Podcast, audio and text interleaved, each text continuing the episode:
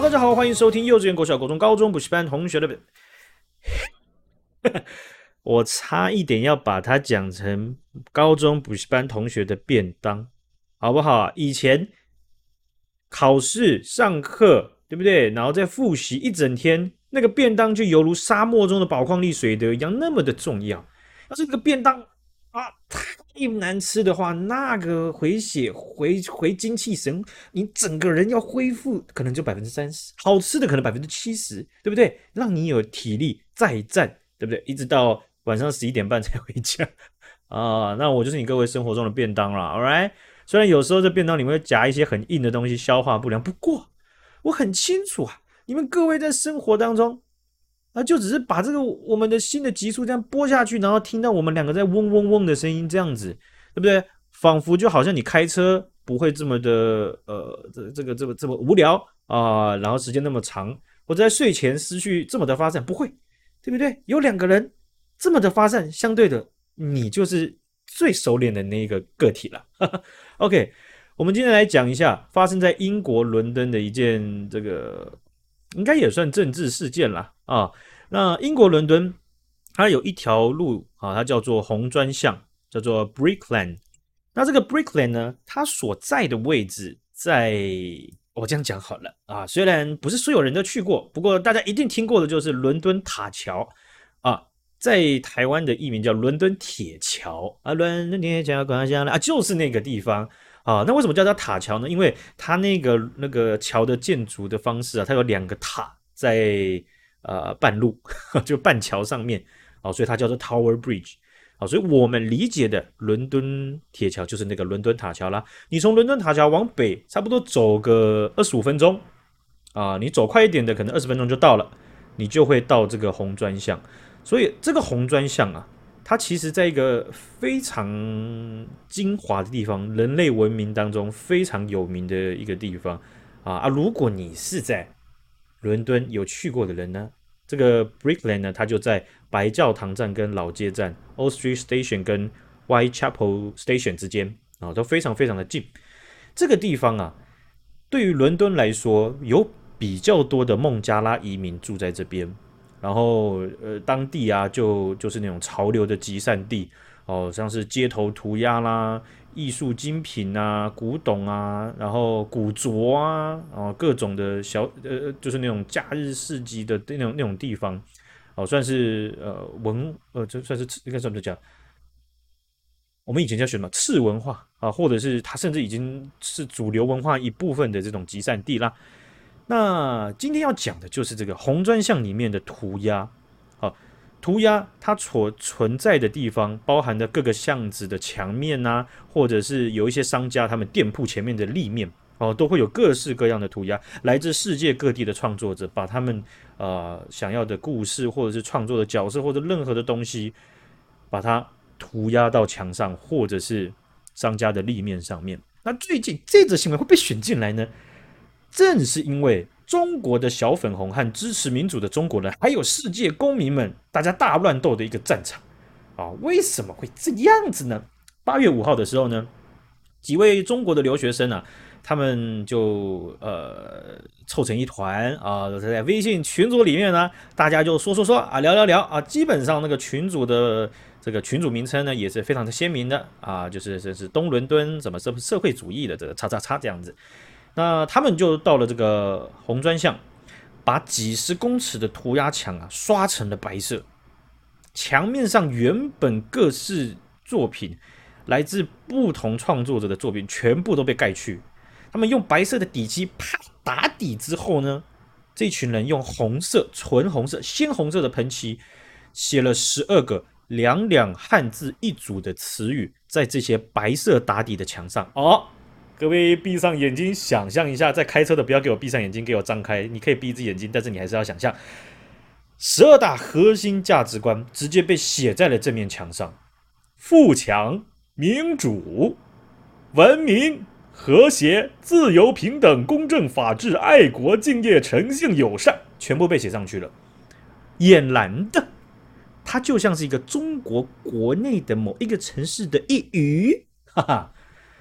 这十二大核心价值啊，我们在 podcast 里面已经讲了七七四十九次，提炼再提炼，浓缩再浓缩，不知道的人点进来以为呢，咱们就是一个大卫宣的一个 podcast 啊，那当当当然不是的啊，跟大家简介一下，二零一二年的时候啊，在中共的十八大啊，我们有看过十九大、二十大嘛，对不对啊？十八大的时候呢，不是十八大行业哦，十八大他们提出来了啊，这个这样子的十二个字词的口号。那这个口号的创立者啊，是中国共产党的前国家主席胡锦涛，他所创出来的。那这个习胖啊，他就看到他就很喜欢啊，然后后面呢，他也是大力的推动这个二十四个字、十二个词作为宣传口号。所以啊，不用怀疑，你基本上有去过没去过中国各个城市的这个呃台湾朋友们，或者是世界各地的朋友们，你们到中国去呢，从下机场那一刻。你会被所有各个形式能够呈现文字的方式被灌满这十二个字词的口号，啊，机场的跑马灯啦，公车站牌在等那个公车停的那个看板广告啦，啊，公车的标语啦，上去要刷卡的时候上面写的小那个小小那个怎么讲小广告纸上面的这个东西都有，哈哈啊，我们看的时候会觉得很奇怪，我的中国朋友来到台湾的时候看不到这些口号。他们也觉得很奇怪，但是是很舒服的奇怪啊！这个他们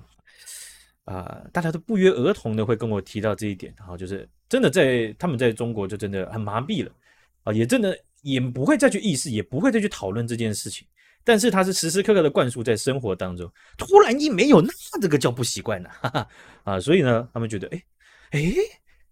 哎还挺舒服的呢，哎呀这样子啊。所以啊，这个样子标语在中国随处可见了哈。二零一四年底，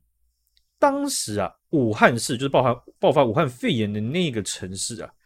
他们正在申请全国文明城市的这样子的一个头衔啊。所以呢，他共产党派出了大量的稽查人员 去抽检，抽检不同的市民，你能不能够背出来这个十二大核心价值观？武汉市这样。呃，应该是广泛的这样子的行政区，这样算起来，差不多有一千万的这个呃市民呐、啊。啊，我讲这个一千万是指他他整个行政区包含郊区的地方，哎，都是他们抽抽考抽背的，能够想象吗？我们走在学校，然后老师就说：“哎呀，来元素周期表，以后看到啊，你各位你就给我背出来哦。”哦，然后就走在路上，明明已经中餐，老师在听来。红里那钾卢瑟法来开始，别别闹了，好不好？你能想象，呃，你到这么大还要再背啵啵啵啵，然后你还背错吗？对不对？啵啵啵还有不同的版本，呃，先后顺序还不能搞错哦。那这样子的这个一个创作作品呢，啊，到底是谁呢？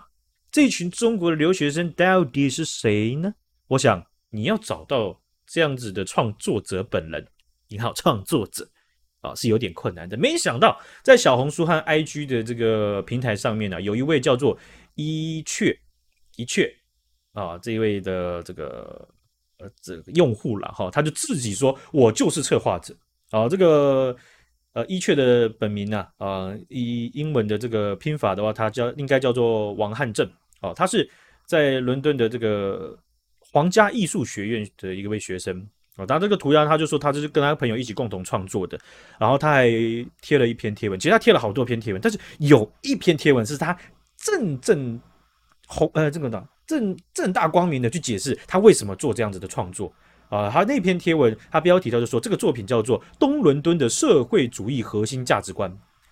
啊，然后他他他里面讲到的几个重点，我没有要把它全部朗诵出来，如果。呃，有兴趣的话可以直直直直接去看啊、但我揭露的东西，可能我讲出来的可能跟他本来的意思不是到那么的相近吗？有可能，因为基本上我们假我我跟你假如说一起看全文，我们可能都会有不同的见解啊、所以我这边揭露几段，它里面有一个重点，一定要画出来的是，他说这一些图形口号，就是这十二大核心价值观，对我来说，这件作品并没有太多的政治意味。他还强调，就是说，如果没有辩证法的思维能力，是无法体会这个作品的意义的啊、那，哎呀，这这这这这这是在讲什么呢？听起来好像很浅白，但是意思是什么呢？啊、就是说，我不知道他就是这样讲，是说没有太多政治意味是什么？因为你这不是很滑稽吗？对不对啊？你这个这要怎么比喻？已经没办法用更滑稽的比喻方式来比喻这个滑稽的话了。就是你写这样子的东西，你要说没有政治意味，哎呀，政治哈，哎呀，啊，这一句话我没有要多多做解释，大家自己体会。我想应该也不用太多比喻了。那另外一句，他说没有辩证法的思维能力是无法体会这个作品的意义的。好，我觉得这切成两块，一块就是说，我先讲他的意思，就是说你没有思考能力的话，你没有那个 sense 的话，你不知道我这作品在干嘛，你以为它的这个白底的白漆啊，还有这个红字这样喷上去的核心价值观，不是的，你得有脑袋，你有脑袋你才懂。你懂，我们再来讨论啊，大概是这样子的意思啊。那另外一块呢，就是他虽然这样讲，但是有可能别人意识到的东西是他根本没有想到的，也就是说，可能有一些部分是没有脑袋的人，那个人是他 啊，所以呢，这个就造成了非常大的争议了。争议的一点呐、其中一点先讲。他有没有理由用白色的油漆把这么多创作者这么多的作品直接盖掉啊？呃，因为啊，在那个红砖巷那边，伦敦的这个红砖巷啊，不同创作者他的作品呢，其实每隔几周他就会被新的作品给盖掉。好，那所以如果你去看 Google Map，你去切它的街景，你每切几个月或几年，以年来切，以月来切，你都会发现同一面墙上的作品都会一直改变。啊、呃，那不太会出现那种整面被改变的哦、可能会有呃，可能三分之一面或者是只是一个 pattern 这样盖上去，盖到三个人的作品上面哦。那三个人的作品，它就各自一角都还存在哦，所以他们那样创作的这个文化的惯性是这样子的。但这个文化惯性也没有绝对应该怎么样或不应该怎么样啊、哦，它的惯性大概是这样子啊，所以被你自己的作品被人家取代掉。啊，是还蛮常见的。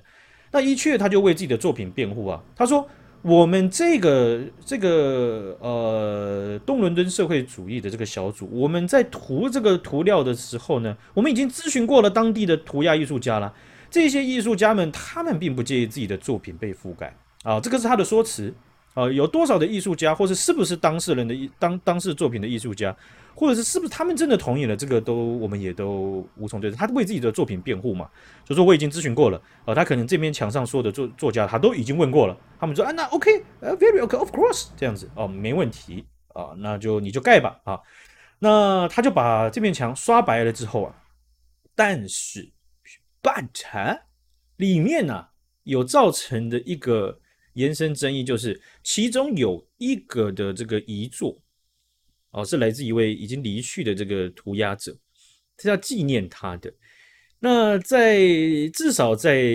这这一年多来啊，这样子的这个作品啊，大家在伦敦的红砖巷在创作的时候，都会有一个不成文的默契，会刻意的去避开那一个作品或那一些作品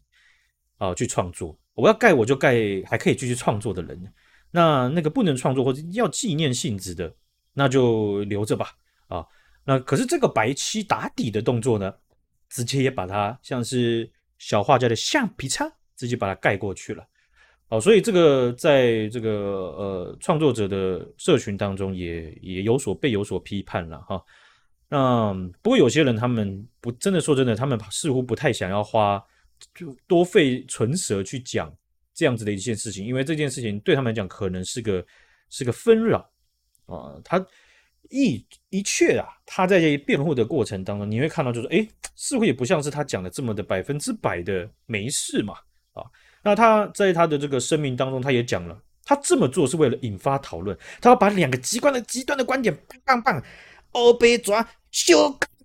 嘎嘎嘎嘎这样一直咬，啊，来看会不会有新的火花，而且他又讲说，我爱中国啊，但是我也有权利。透过艺术的呈现来反映中国啊，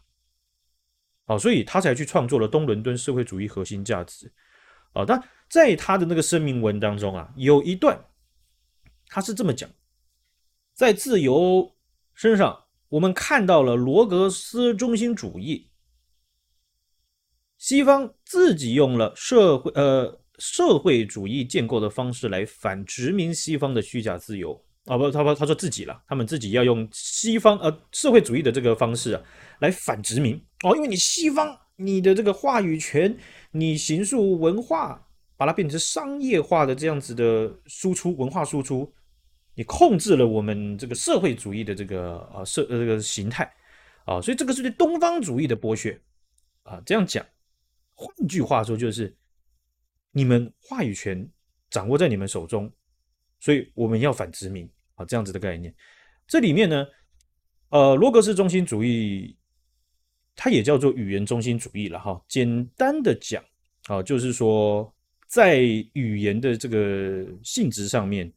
有点像，就是说我们会理解到说，像语言反定义了一个中心点，好比说语我们会讲，诶，有东西很好，诶。那一定会有东西很坏，哎，有东西漂亮，一定有东西不漂亮。所以，我们对于漂亮这件事情的理解，它会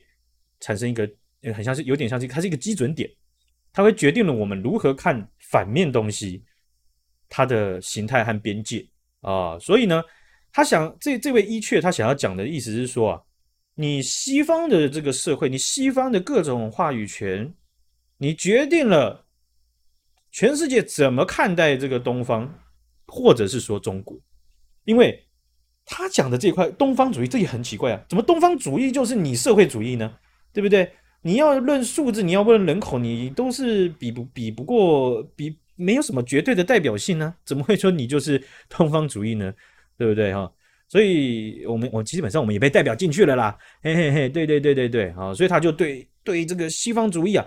有着很深痛的批判。他说：“利用自由的方式，行使着真正的文化输出，来来来行来来，等于是殖民我们东方，利用自由之民主、民主之民啊，彰显西方的文化中心啊，就是他就做批判。所以啊，在他的各种贴文啊，综合起来，其实他对自由，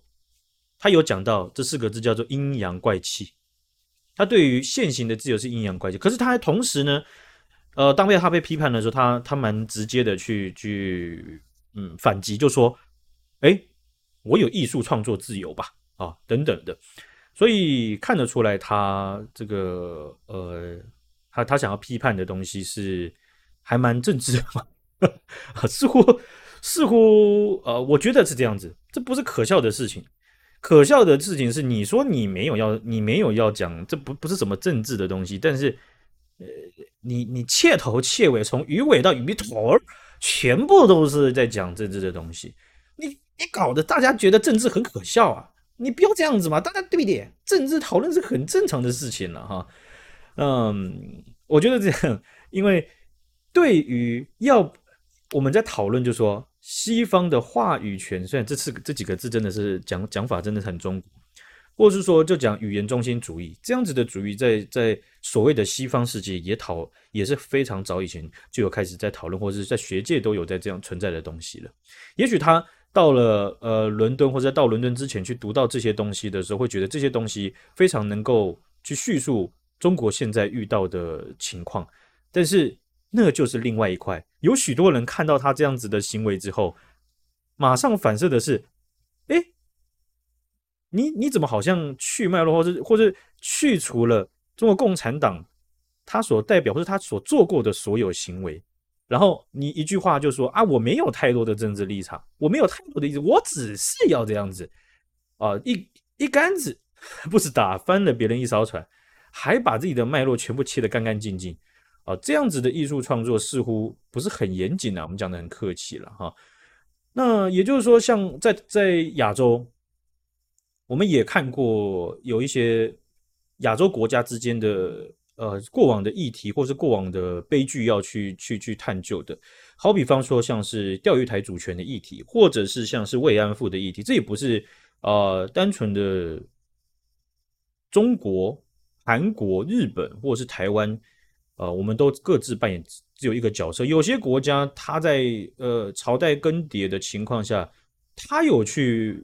支支配别人，让别人的人民去做慰安妇，也有同样的他去被别人作为慰安妇，跟要求别人做慰安妇的情况。所以在错综复杂的情况，其实要在现在这个时代，我们要去，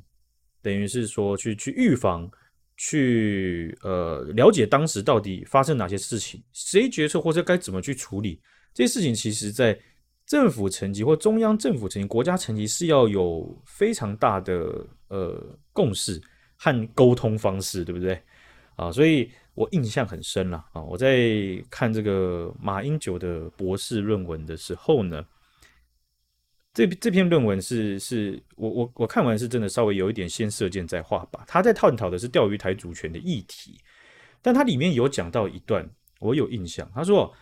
两个中国政府必须在各种想法上就是共要有共识和和解。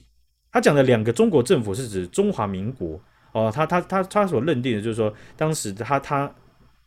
理解的台湾的这个中央政府呢，依然是正统中国啊，那。另外一边当然就是中华人民共和国政府。他说，这两个中国政府要在各种想法上去尝试去和解，不然的话几乎不可能在钓鱼台问题上合作。而他在论文当中是有这么提到，所以他其实也意识的非常清楚。当时的他写论文的他了啊，未来的他和现在的他不知道啊，但是呢，他确实意识到说，共产党的属性本质跟台台湾在正在台湾的中华民国政府的属性属当前的属性，他是没有办法去合作去推动的哦。也就是说，呃，好比方像是啊、呃，这个南京大屠杀，在中国的这个主流舆论讲法当中，或者是政府允许的主流讲法当中，军民死伤到底数字多少？四百万、七百万，在台湾的。史料上面，学界上面比较主流认同的可能是四十万、七十万、八十万，在数字这么庞大的差距底下，那听谁的？是要听史料数据的，还是要听哪边政府的？还是是你的史料数据比较准，还是我的史料数据比较准？我们都知道，要跟共产党，你要跟他当队友，你要坐下来去谈这个数字之的时候，基本上你们就吵得不可开交了。你们怎么可能啊手牵手呢？能够真的去？跟当今的其他的民主政府，或是你要去跟日本或跟韩国一起组成队伍，拿去跟日本去谈这个东西，啊，是非常困难。所以马英九某种程度上，在当时的马英九，他也没有讲错，他也意识到了这样子的困难性嘛，对不对？好，所以呢，如果我们作为一样的队友，哎，不是一缺啊，你这创作，你别整个亚洲、整个东方都当做是社会主义呀，那那个屈指一数，你也。也没多少社会主义国家嘛，对不对？你这不对呀啊！所以啊，一确他在创作这个东西，真的是挑衅的，挑起了七七四九种，就全方位三百六十度的所有的群体和议题了哈。那对于这个英国也好，或者是伦敦的这个这个城市也好了哈，近年来也确实越来越多人，不管你是不是出生在那，不管你是不是那边公民。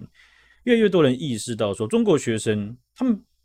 他们没有因为大量出国留学，或者是他们长期在在中国有有真的变得是思思维或者思想会变得是民主的或是自由的哦，不是说全部没有，但确实有这么一票人，甚至一大票人，他们并没有任何改变哦。这个跟我在读书的时候是是一模一样的情形，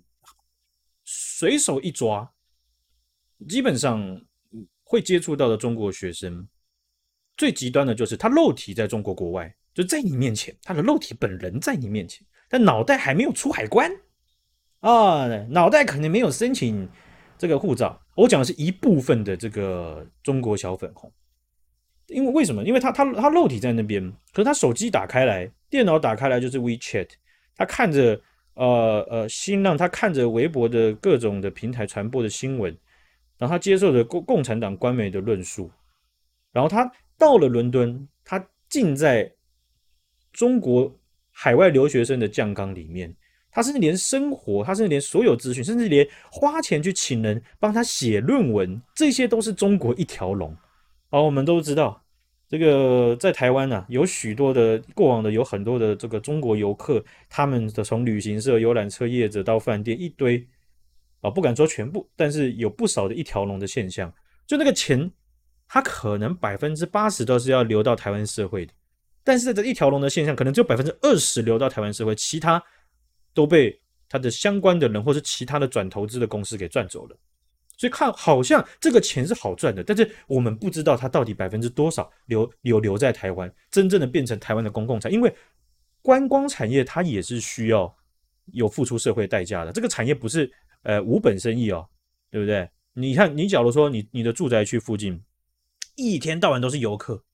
呃，巴士这样一直开，然后游客这样喧闹，然后垃圾也会有变多，然后甚至呃那附近的房价又开始。越越越来越长高，你的租金变贵，或者是各种情况，这都是代价啊。这些当然是这个产业的成本之一，只是啊，不一定是你在啊，不一定是别人在付，可能是你在付。好，所以在那样子的情况下，一条龙啊，被我们理解到，它不可能只存在在旅游行业啊。所以在中国共产党的架构底下，他当然会希望这些中国的留学生出去。你不要萌，你的自由种子，你不要在脑袋萌发啊，对不对？啊，所以呢，在这样子的这个肉体在国外，但脑袋还没出海关的这种情形呢，啊，你不难去发现了。所以就会常常会看到有一些中国的学生或者中国的公民呢，他在呃其他的国家，其他国家可能相对于中国，它是相对自由的，它是相对民主的。那自由社会当中有很多的法律制度。它是建立在信任和文化惯性上面，它不是全部都把它堵死的啊，所以他们常常会有出现一些情况，就是他反客为主，不管是物理上面的，还是呃呃非物理上面的形形态，他们会去骑在你身上啊，就是反客为主的概念，在这个政治领域啊，以过呃几年前有出现一个字叫做 sharp power。我们都知道有软实力、硬实力，哦，这两个字我们已经从小听到大，非常懂了。但 sharp power 它叫锐实力，锐利的锐。这个锐实力啊，其中一块有很很很主要，就是来叙述中国共产党他主政中国现在他们做的行为。这个锐实力有被学者形容为像是一把小刀子，他会在桌下，他知道你这个社会和你国家属性的弱点，他会利用你的弱点来去。攻击你啊！所以这种事情它出现在社会中，个体或者是说在政治上都有这样子类似的呃案例了哈。所以你就可以看到像一阙这种，嗯，好像是高举自由，但是去去会压迫到或者去脉络化的去攻击到你的自由。我们从小到大其实也看过很多，呃，听过很多人就讲，哎，呃。我有言论自由，我可以骂你啊，这样子的哈，呃，但是言论自由它还是有范畴的，跟创作自由一样啊，它不是说你想干嘛就干嘛啊，完全不是这样子的，它的范畴是是还是需要被讨论的，还是需要去被界定的，因为啊，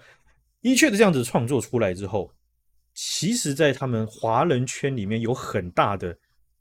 一一一股声音都是在批判的，有很多人也到 IG 去抨击他，就是。你这个创作，你你你，即便看了你的声明，文绉绉的，即便我搞懂了，那也说不精准，说不透彻，这没办法去完全的去去合理化你这样做做的，去把人家盖掉。因为今天这样子，你去找一面墙，你去漆上去，你不去盖掉别人，你去把把把你的东西漆到一面空白的墙上，似乎就没有那么大的讨论，对不对？啊，那你你你，或者是说你换个地方，你也不用在中国做一样的事情。你你在中国做一样的事情，绝对变变变，对不对？你不要做啊！你你你你你做了，呃呃，也不是被变变，就是你要是弄到共产党，他绝对把你变变。但是你只是在一般的墙上做了，那人家以为是什么啊？区公所还是哪里弄的呢？那那区公所还想，哎呦。哎呀，预算还省下来了，那这钱咱们似乎就不用不用外包了，是吧？哈，不用请那个油漆工，啊、呃，那个可可可乐的呢，是吧？如果你到马来西亚，你到新加坡，这个铁打的，这绝对就是宣传共产主义，在他们的法律架构底下，跟你在伦敦的法律架构底下，你要受到惩罚就是不一样。哦，所以这这件事情会会会变成是说，似乎。你只讨论你的诉求，你没有去讨论到其他的脉络，尤其不讨论共产党他的脉络啊，他他他所做的所有的事情了哈。那他在文文声明文后面呢，他也讲到了一件事情，就是说，还有一件事情难以预料啊。他说，我和那个伙伴的电脑和硬盘呢、相机全都在东伦敦被偷了，这完全是在我意料之外的。但这却似乎成为了这个作品呼应的最好真实素材，可能这也还是自由的代价吧，哈哈。他有贴，他有一篇另外一个 IG 贴文，我有看到，他在骂那个伦敦的警察，就他去警察局报报案，然后他他还蛮用力的去批判，就是说伦敦警察就反正就是有点很废，然后不出警去找他的这个东西，不是，我这样讲好了啦，这个东西啊。你说在中国也好，台湾也好，你报案了，基本上不会有警察去你那个地点去帮你去找，然后去问，他不会有这样的事情，他只会帮你确认说有没有人，呃，有有有失物招领会送过来，或是可以联络其他分局有没有人找到，对不对？他不会去出，而且在英国，还或在许多国家，他的警察系统里面很很很高比例，他涉及民事的东西，他不会去理你，或者他只会让你去。备案或是做一些记录登记的动作，他不会去帮你去处理这一块东西啊，所以呃，他的去讲到这件事情，他写的那篇贴文，他要传达的意思，我理解的就是西西方政治混乱，西方社会混乱啊，然后呃，就是就是就是这样子，嗯，我好像中国好好很多啊，那没事，对不对？所以。这个这个事情就是，在中国啊，生活的话，很容易会遇到一个以以自己看世界的情况。我不是说其他情其他的国家或其他人不会，而说很容易光在自己国内就会有这样子情况。好比说，我可能是生活在浙江的一位年轻人，我可能刚毕业，我对这世界，我对中国的理解很可能会产生偏误。这个偏误是来自于中国共产党，他在新闻上面高度的控制，他并没有，这并没有大家各种声音都可以浮现，各种实情都可以浮现，哪边发生灾难的时候可以浮现在你眼前，那你知道说，诶，我相对在这个社会已经比较幸运，诶，我相对在这个社会比较可怜，诶，我相对在这个社会我可以做什么，或者我在这个社会我不要做什么，这些东西是没有，就比较像是都是制定好的，那制定好的它就会产生人工下的延伸问题，这些新闻是人工。百分之百、百分之九十九所制定好的的话，那会有很大的问题，所以这个就会产生蛮蛮容易产生蛮大的偏误。就连我自己，我可能摆在那边，如果我没有办法摄取其他管，或是哦我好爽，我就不想要翻墙了，我就我就这样子的吧，那很有可能也会进入到那样的状况，而且不是到太难啊。那这样子的情况就会变成是。觉得中国好像都没什么太大的事情，啊、呃，这个治安很好啊，啊、女生生活在这某些城市真的是特别方便啊，特别好，特别安全呐、啊。所以，我我那个时候有做做一件事情，就是我有时候会收集一些资料嘛，然后会分门别类，连影片啊、照片什么，我都会把它分好，就是这是哪个事件，这哪个社会事件，这哪个哪个政治事件这样子。我没有全部去做，但是有段时间我这样做。然后后来呢，我我只是想要去跟。我有兴趣的朋友去去，他们可能有，好比说有些中国朋友他想要看六四的东西，我就有去准备一些资料。然后有些台湾的朋友，他可能想要了解什么什么事情，我就准备一个资料、资料、资料夹或相簿。后来呀、在赖上面不是有一些那种什么什么假的那种投资股票的群组嘛？他就突然就是创建创立一个群组，然后就拉了六十几个人，然后里面就有几个庄脚，可能都是机器人。然后呢，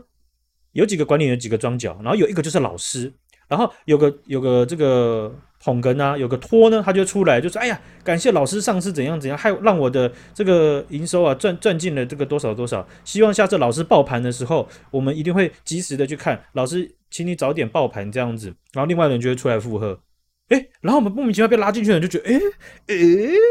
哎，好像我啊老套，对不对？”但是被拉进去的七七八八九九十都是台湾人嘛，对不对？所以我就很不爽啊！以后有这种群一被创进来，我一被拉进去，我直接就按我一个相簿直接分享，那个相簿就可能是呃郑州水灾啊、可能就是呃，就是就是可能就是呃上海封城的时候的那个隔离小方舱这样子，六十几张照片、影片，啪啪啪啪啪，叮叮嘟嘟嘟嘟嘟嘟嘟，一直传进去那个群组。我跟你讲，这被传到三十几个的时候，我就被踢出去了，好不好？这三十几个影片，他们要删也是麻烦啦。我说真的啦，对不对？以逸待劳嘛，对不对？机会是留给准备好的人呐，对不对？你那相簿放在那边啊啊，是不是？我也不多说，那那个东西要说它是假的，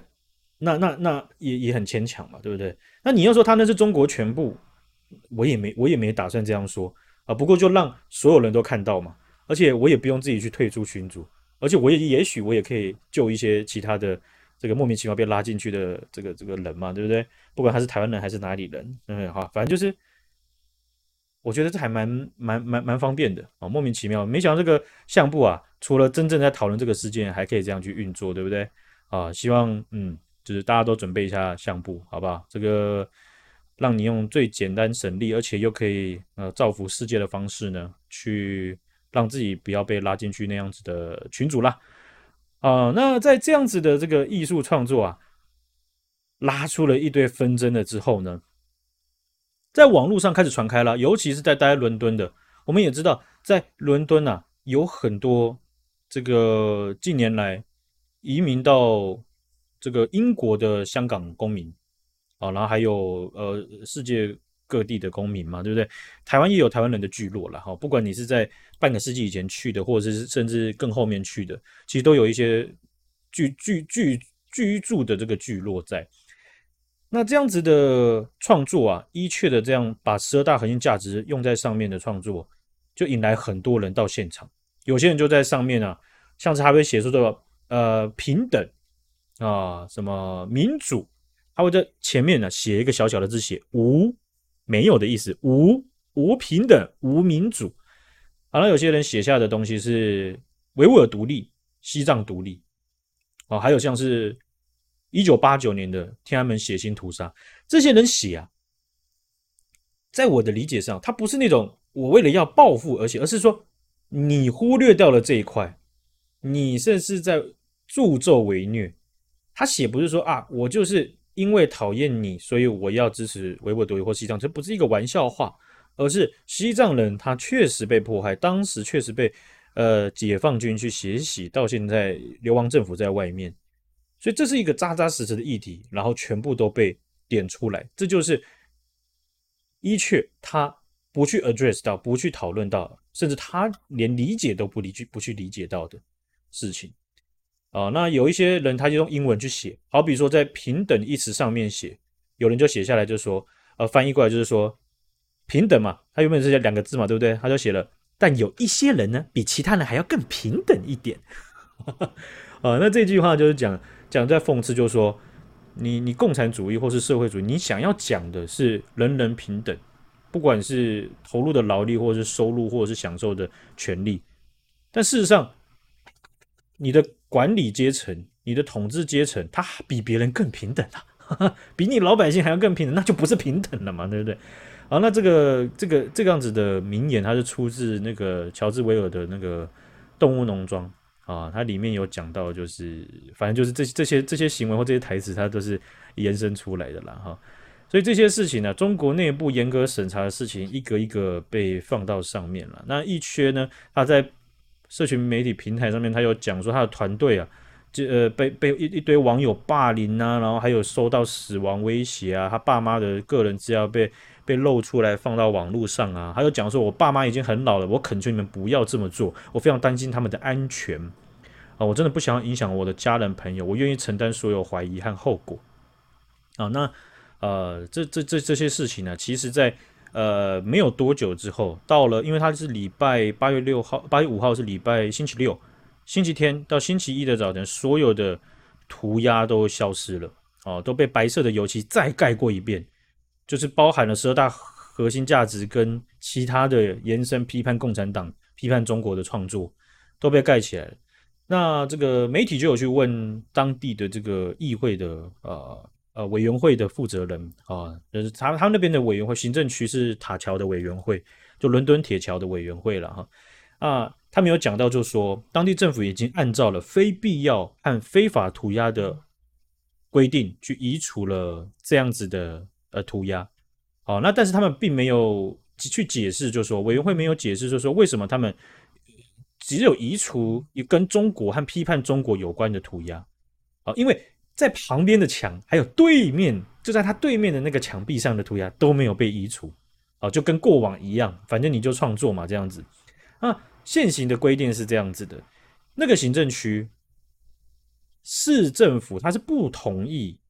你用任何的方式去绘画，或是书写，或是标记啊，就是你擅自涂鸦的人，你是会被被被罚款的。但是这是轻度的违规啊，是罚八十英镑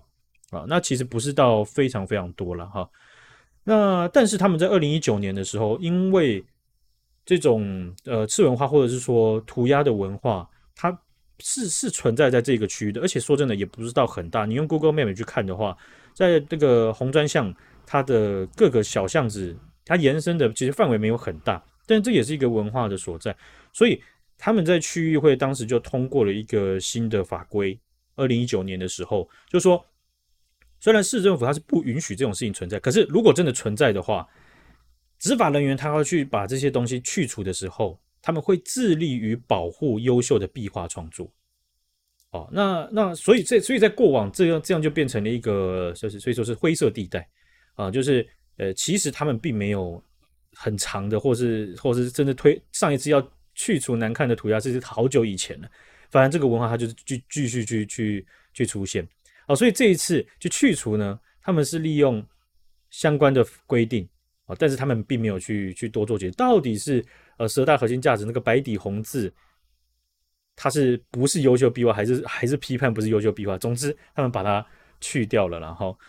呃去掉没多久啊。哦，后来有有又有新的这个涂鸦，又又继续盖上去，因为创作会一直持续嘛，哈。其中还包含了就是有香港的年轻人来来上面去喷漆，去讲到就是说，呃，有一句名言就是，人们对抗权力的抗争，就是记忆对抗遗忘的抗争。哦，就是他讲的意思就是说，香港公民对抗，好比说像中国共产党。就是记忆跟遗忘的抗争，因为我们都知道很多香港人他们没办法待在香港了，或是待在香港对他们来讲是危险的，他们有条件或是他们逼不得已，他们就离开香港。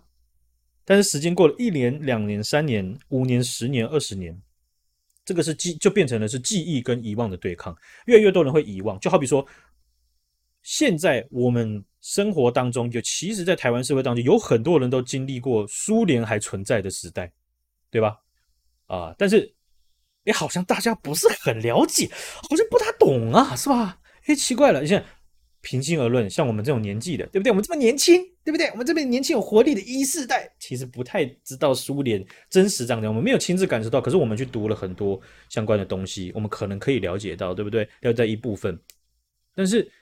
也就是说，按照这样的经验，我们很有可能在十年、二十年、三十年。我们身边有越来越多人，就像有越来越多的台湾的年轻人不知道九二一大地震，你们闭嘴，没有问你们，你各位学长姐，就像我经历过，但是未来 有一些人就没有经历过了，对不对？然后就是九一大地震啊，那不是跟阪神大地震一样，就是历史事件吗？我们好像也不大知道，只有看到一些照片，而且是那种影片，是啊，可是好像很久以前呢，这样，可是没有很久以前。啊，那像有一位香港的这个二十四岁年轻人，他就匿名的接受媒体的这个访问，他就讲到，就说中国共产党他在对对香港他是做的事情是很悲哀的，是一场灾难啊。但是中国共产党他正在抹去所有的记忆啊，所以呃，他才他们他们才留下这样子的话，就是记忆跟记忆对抗遗忘的一一场战争了哈。所以你可以看到，就是说的确。他这样子做一个中国公民啊，然后嗯，他去把中国最强度最高、最让中国公民麻木的十二大核心价值的这个口号啊，放到了伦敦的涂鸦墙上，把一堆创作人的这个作品盖掉了，然后绣上去啊，基本上是挑动了所有 领域的敏感神经啊。那十二大核心价值是这样，我的比喻都是。他就是愿望清单嘛，他彻彻底的十二大就是愿望清单，不是说我们讽刺他一定没有。我们不是否否认他，去认为他们不应该享有，而是在这个政权底下，他们渲染或者是他们的主流舆论，他们设定好的主流舆论就是我们都有，而且我们的跟你不一样，你的比较差，我们说的算这样子。我们体会最多的就是过去几过去有有一些集数，我们去讲中国是如何去阐述他们是有民主的，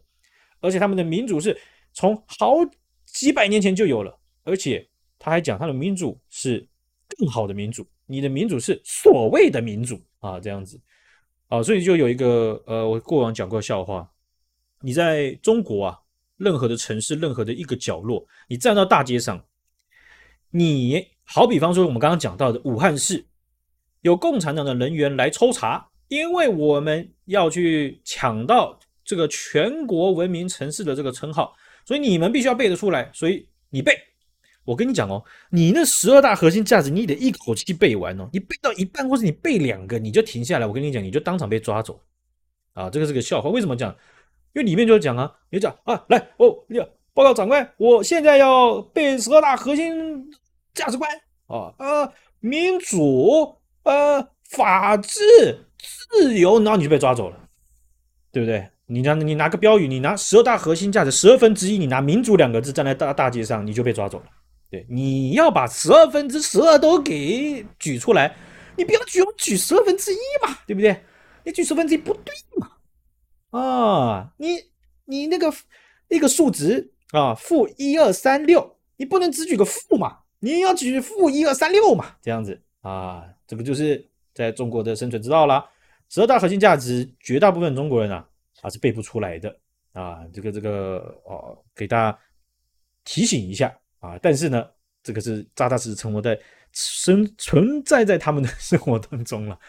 好，这个恭喜一雀啊，他的流量和他的这个名声啊啊，可以说是嗯，非常的响彻云霄，而且到现在开开始啊，到现在为止，他都还没有翻船。啊，看起来他在以东方主义呃挂号呃共产主义或社会主义的这个视角去批判西方世界，还有去把这个老共的十大核心价值摆到伦敦，看起来老共目前呢、啊、各个大使馆或者是外交系统，还有习近平本人是非常满意的啊，并没有对他做呃任何的处置啊，恭喜他啊，可以说是呃中国红线的钢索行走者啊，我们也知道中国的红线是。非常曲折的，非常变动的，它基本上就是一个会变异的这个参数啊。那但是它还是走得很好，祝福他。好，我们这集就分享到这边，感谢大家，大家拜拜。